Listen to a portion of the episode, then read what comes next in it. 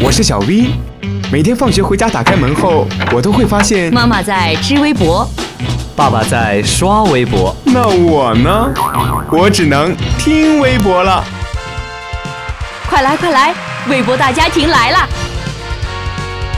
微博大家庭，微博大家庭。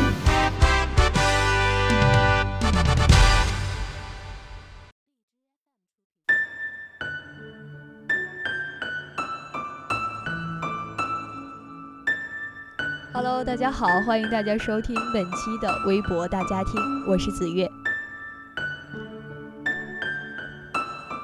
唯爱猫人每天杀猫百只，将猫肉当兔肉卖上餐桌。哎，这到底是怎么回事呢？下面就让我们一起来听一听。成都的黄某表面上是一个爱猫人士，家中养着很多猫，然而一条手机信息却出卖了老黄。他曾将猫肉红烧的菜拍下发给一名潜在的生意伙伴，并许诺说：“下次我给你弄一条新鲜的尝尝。”原来啊，他背地里做的是用猫肉伪装成兔肉的不法生意。据记者调查发现，黄某每天杀一百只猫，再伪装成兔肉出售。他说：“先把头去掉，再剁成块儿，没人能分得出来。”据黄某说。他做猫生意已经快二十多年了，肉绝对没有问题。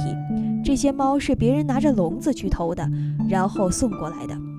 执法人员查获其仓库有近一吨的猫肉时，他不屑地说：“我又没有违法，买卖猫有啥呢？”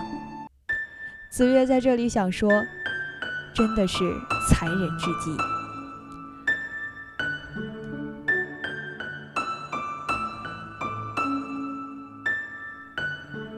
说完了残忍的猫的这个故事之后呢，我们再来听一听关于微博上传的火热的一护士意外怀孕就被要求辞退。哎，这个又是怎么回事呢？西安一护士称意外怀二胎要求辞职，科室称扎堆怀孕只能关门。我们都知道，全面二胎政策已经实施近一年，西安一家医院科室仍要求员工怀孕必须符合科室的计划，否则可能被辞退。西安唐都医院泌尿科二室居护士郭女士告诉媒体，就在今年七月，她将自己怀孕二胎的消息告诉了单位之后，被约谈，说要么辞职，要么放弃孩子。郭女士称。从八月一号至今，科室再未给他安排排班，并且将他六月和七月份的绩效奖金全部扣下。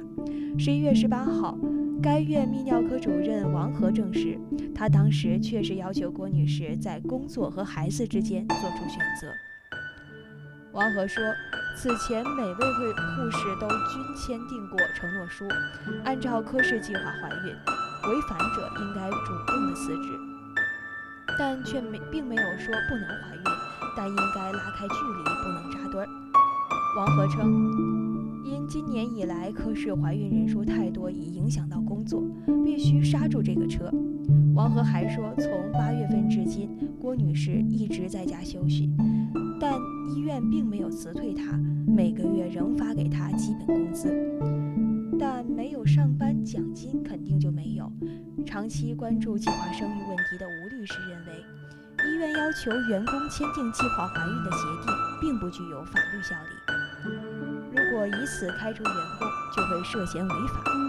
律师还说，全面二胎政策出台之后，一些单位扎堆怀孕的现象确实存在，用人单位可以和人员安排进行统筹调节，在怀孕时与员工充分的去沟通，但不能对员工有。强制性的要求。